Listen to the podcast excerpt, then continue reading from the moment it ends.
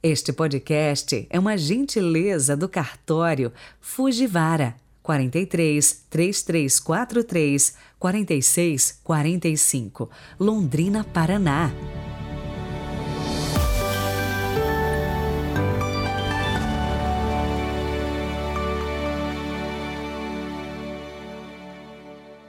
Olá, bom dia! E como diz o pessoal, sextou. E aí, muita coisa programada para este fim de semana?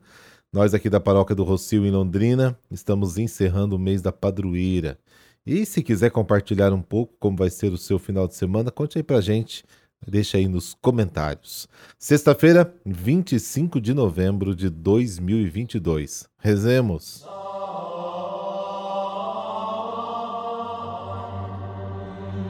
Pelo sinal da Santa Cruz, livrai-nos Deus, nosso Senhor, dos nossos inimigos. Recebei, ó Deus Todo-Poderoso, o louvor desta manhã e concedei que no céu, unidos a vossos santos, cantemos eternamente com maior entusiasmo a vossa grande glória. Amém.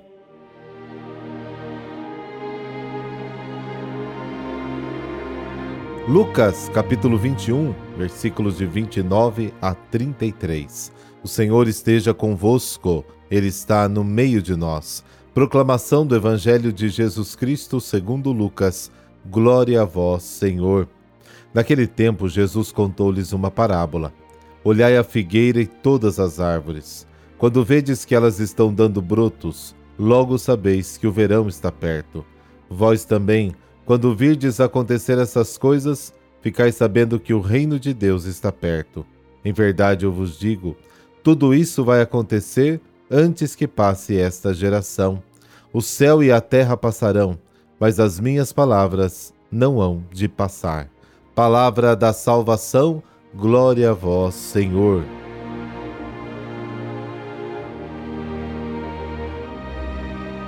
Jesus nos manda observar a natureza, olhar para a figueira e para todas as plantas. O reino de Deus está próximo. Jesus nos pede para contemplar os fenômenos da natureza, para aprender a ler e interpretar as coisas que estão acontecendo no mundo. Os brotos da figueira são um sinal claro de que o verão está próximo. Assim, quando os sete sinais aparecerem, eles são a prova de que o reino de Deus está próximo. Fazer esse discernimento não é fácil. Uma pessoa solitária não percebe isso. Refletindo juntos em comunidade, a luz aparece.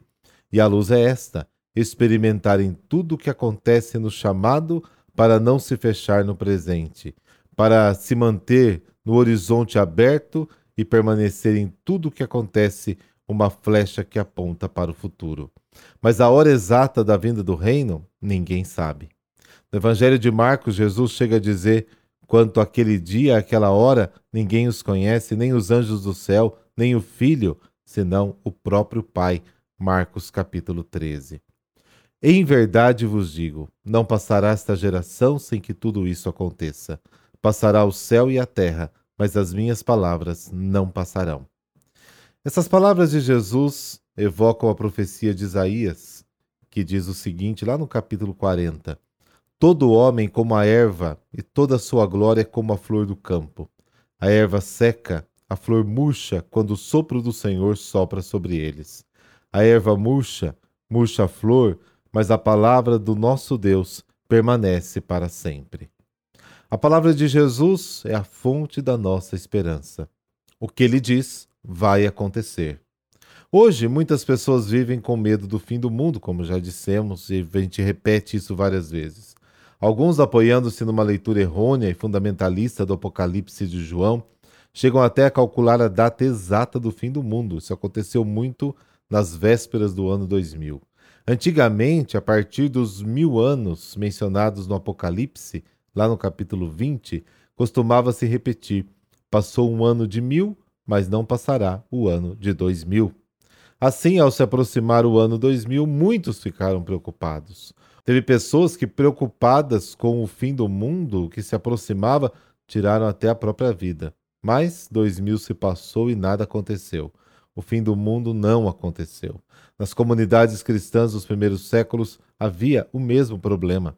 Eles viviam na expectativa da vinda iminente de Jesus.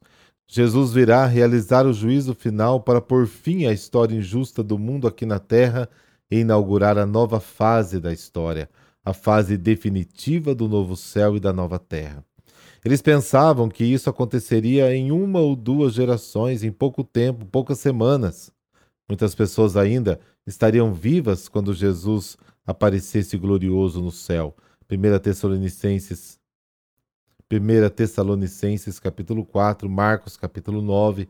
Houve quem nem trabalhasse mais, porque pensava que não precisava mais, porque a vinda do Senhor é uma questão de dias ou semanas segundo a Tessalonicenses capítulo 2.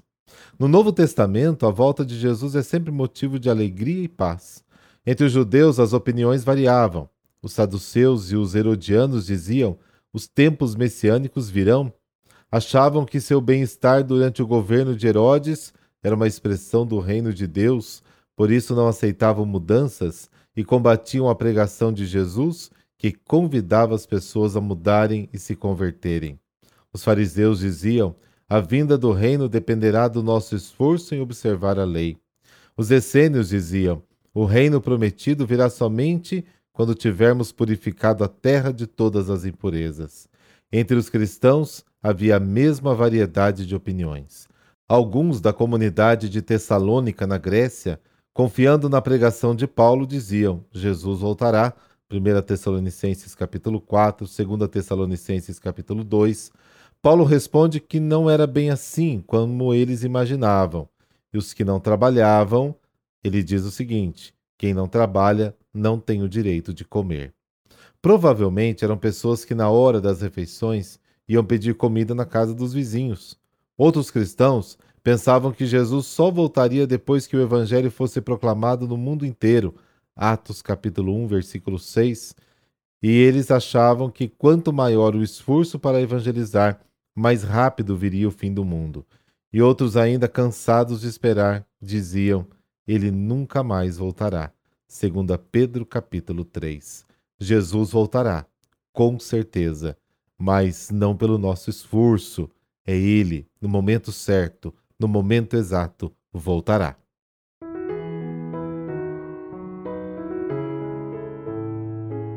Santa Catarina de Alexandria. A vida e o martírio de Catarina de Alexandria no Egito estão de tal modo mesclados às tradições cristãs que ainda hoje fica difícil separar os acontecimentos reais do imaginário de seus devotos. Mas, segundo documentos gregos, seu nome original era Ecatarina, Marte durante a perseguição do imperador Diocleciano por volta do ano 305. Descrita como uma jovem muito bela e muito culta, foi denunciada como cristão ao imperador pagão Maximiano, a quem teria censurado pela perseguição aos fiéis e por seu profundo conhecimento filosófico, demonstrado a falsidade dos deuses e a veracidade do cristianismo. Impressionado, o imperador convocou alguns filósofos que deveriam refutá-la, mas que, ao contrário, foram por ela convertidos. Foram então condenados à morte junto com Catarina, cujo suplício deveria ser o dilaceramento corporal através de lâminas presas a uma roda. Esta roda, porém, ao passar sobre o seu corpo, partiu-se ao meio. Após várias outras torturas, Catarina foi decapitada. Por volta do ano 1000, parte de suas relíquias foram levadas a um mosteiro beneditino na França, tornando-se famoso o seu poder milagroso. Abençoe-vos o Deus Todo-Poderoso, Pai, Filho Espírito Santo. Amém. Bom final de semana para você.